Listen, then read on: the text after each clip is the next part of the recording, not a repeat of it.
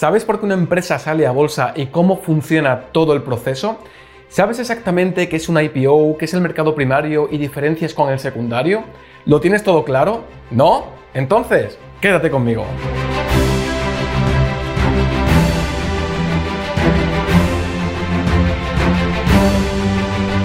Hola inversores con sentido, soy Jerónimo Gómez, Jero para los amigos y te doy la más calurosa bienvenida a un nuevo episodio del podcast de Invierte con sentido. El único podcast en español sobre inversiones de empresa en crecimiento donde desgranamos las mejores oportunidades de inversión del mercado de valores. Invertimos en las mejores empresas del mundo, invertimos en los market leaders. Así es que, comenzamos.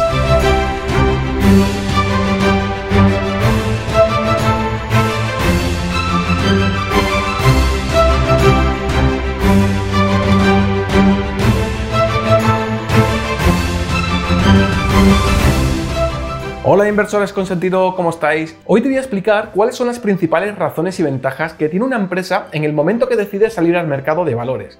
Y por supuesto, también te voy a mostrar cuál es el proceso exacto y en qué momentos participamos nosotros, los inversores. Verás, la principal razón que tienen las empresas para salir a bolsa suele ser la financiación, aunque como verás ahora no son las únicas razones. ¿Qué sucede cuando una empresa comienza a crecer, tiene proyectos ambiciosos, pero no tiene el capital necesario que le permita llevar a cabo su plan de negocio? Pues que necesita financiación. Cuando esto sucede, el equipo directivo de la empresa se reúne y acuerdan que desean vender parte de su compañía para percibir, como digo, capital que les ayude a crecer y expandirse. Hasta ese momento podríamos decir que la empresa estaba manejando capital propio o procedente de otras fuentes de financiación, como por ejemplo un crédito bancario. En otras palabras, podemos decir que la compañía manejaba capital privado. Pero claro, una vez que decide salir al mercado de valores, el capital procedente de la venta de sus acciones ya sería de origen público y la empresa debería responder ante sus accionistas. Vale, Jero, pero ¿cuáles son exactamente los pasos? Venga, vamos a verlo. En primer lugar, como ya hemos comentado, la empresa toma la decisión de salir a bolsa y para ello la compañía debe proceder a realizar una oferta pública inicial, que comúnmente se conoce como IPO, Initial Public Offering, o en castellano OPI, oferta pública inicial. Digamos que es la primera vez que una compañía ofrece sus acciones al público. ¿Y cuál es el proceso básico de toda la transformación? Pues bien, en primer lugar, la compañía contrata a un banco de inversión que actúa como agente mediador y asegurador para que todas las transacciones con los principales inversores se lleven a cabo de una forma adecuada y sin ningún incidente. A partir de ese momento, la compañía y el banco asegurador comienzan a colaborar y a trabajar juntos para acordar algunos aspectos básicos de esa primera oferta inicial, tales como el porcentaje del capital que se debe vender, en cuántas acciones se deberá dividir dicho capital y cuánto debería costar cada acción. Para ello, el banco asegurador dispone de varios asesores que les guían y aconsejan al respecto. Además, no solo acordarán estos factores, sino que también decidirán en qué mercado van a salir, es decir, en qué bolsa, qué símbolo asignarán a su empresa y cuándo será la fecha concreta y exacta en la que se lanzarán al mercado. Durante todas esas jornadas de trabajo realizarán y archivarán un informe en el que se registran todos los datos históricos financieros de la compañía y que posteriormente entregarán a la SEC, que es la Comisión de Mercado y Valores de Estados Unidos, es decir, los que se encargan de regular y supervisar los mercados financieros. En ese informe también se detallan todos los datos en referencia a la proyección económica y de negocio de la compañía, en otras palabras, podríamos decir que se encargan de informar sobre cuáles van a ser sus planes en el futuro a nivel de crecimiento, qué productos desean sacar, en qué porcentaje estiman crecer, dónde pretenden expandirse, etc. Ya con el trabajo hecho, es el momento de anunciar la salida a bolsa en todos los medios de difusión, es decir, en la prensa, en Internet, en las redes sociales, etc. Durante varios días, la empresa, junto con el banco asegurador, ofrecen las acciones a inversores institucionales, fondos de pensiones, compañías de seguro, fondos de inversión, analistas, etc. Y comienza un proceso de subasta en el que el banco regulador va recibiendo las diferentes ofertas de dichos inversores.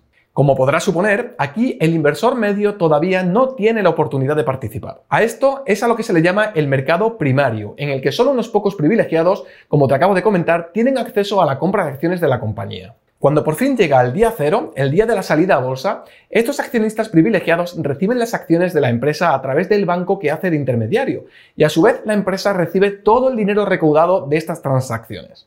Una vez que se han emitido y colocado todos los títulos, los inversores institucionales ya pueden intercambiar todas estas acciones libremente en el mercado de valores. Y ya no solamente entre ellos, sino también con el resto de inversores como nosotros, es decir, en el mercado secundario. En este mercado, la empresa ya no recibirá más capital y es ahora cuando los propios inversores conseguirán beneficiarse de la compraventa de estas transacciones. La única vía que tendrá la empresa para recibir nueva financiación será si en algún momento decide emitir nuevas acciones en el futuro y repetir todo el proceso. ¿Te está gustando este podcast? Si es así, te agradecería que le dieras a like y me compartieras por las redes sociales y entre tus contactos. Esto me ayuda muchísimo a difundir el mensaje y luchar contra la agricultura financiera. También me gustaría que me dejaras un comentario dándome tu feedback o simplemente para saludar. Me encantará leerte. Sigamos. Bueno, ya hemos visto cómo una empresa sale a bolsa y entra a formar parte del mercado de valores. Pero, ¿qué impacto tiene ahora para la empresa ser un ente público? Pues ahora tienen la obligación de presentar información financiera de su empresa trimestralmente y anualmente, que además será regulada por la SEC. Esta información será muy útil para los inversores ya que tomarán sus propias decisiones de inversión en función de toda esa información. También hay que considerar que la financiación no siempre es el único objetivo de la decisión de salir a bolsa. ¿Qué otras razones podría tener una empresa para querer salir a bolsa? Además de la obtención del capital y liquidez, la empresa se presenta a juicio del mercado, es decir, el valor de la propia empresa lo va a establecer el propio mercado y validará su modelo de negocio y su propia actividad. También, en cierta medida, la empresa podrá querer buscar prestigio ya que el hecho de salir a bolsa también supone publicidad. Obviamente, también le ayudará a la labor de dar a conocer más sus productos y sus servicios y, por tanto, llegar a más personas. Y dirás, bueno, Jero, ¿y es recomendable invertir en una IPO?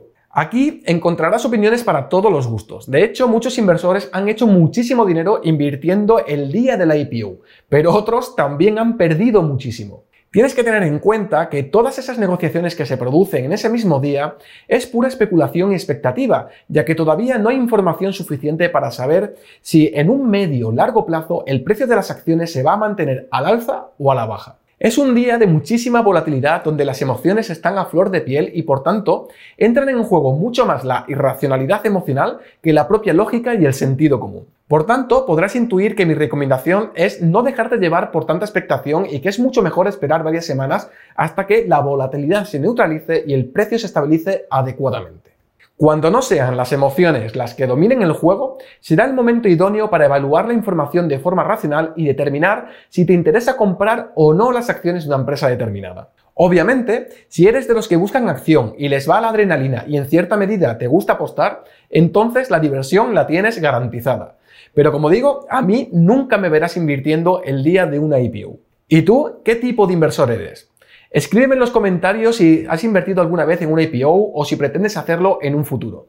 Me gustará leer tu experiencia y comentarla. También es importante que entiendas que si decides invertir en una IPO, lo tengas definido como parte de tu proceso de inversión y lo contemples en tu plan.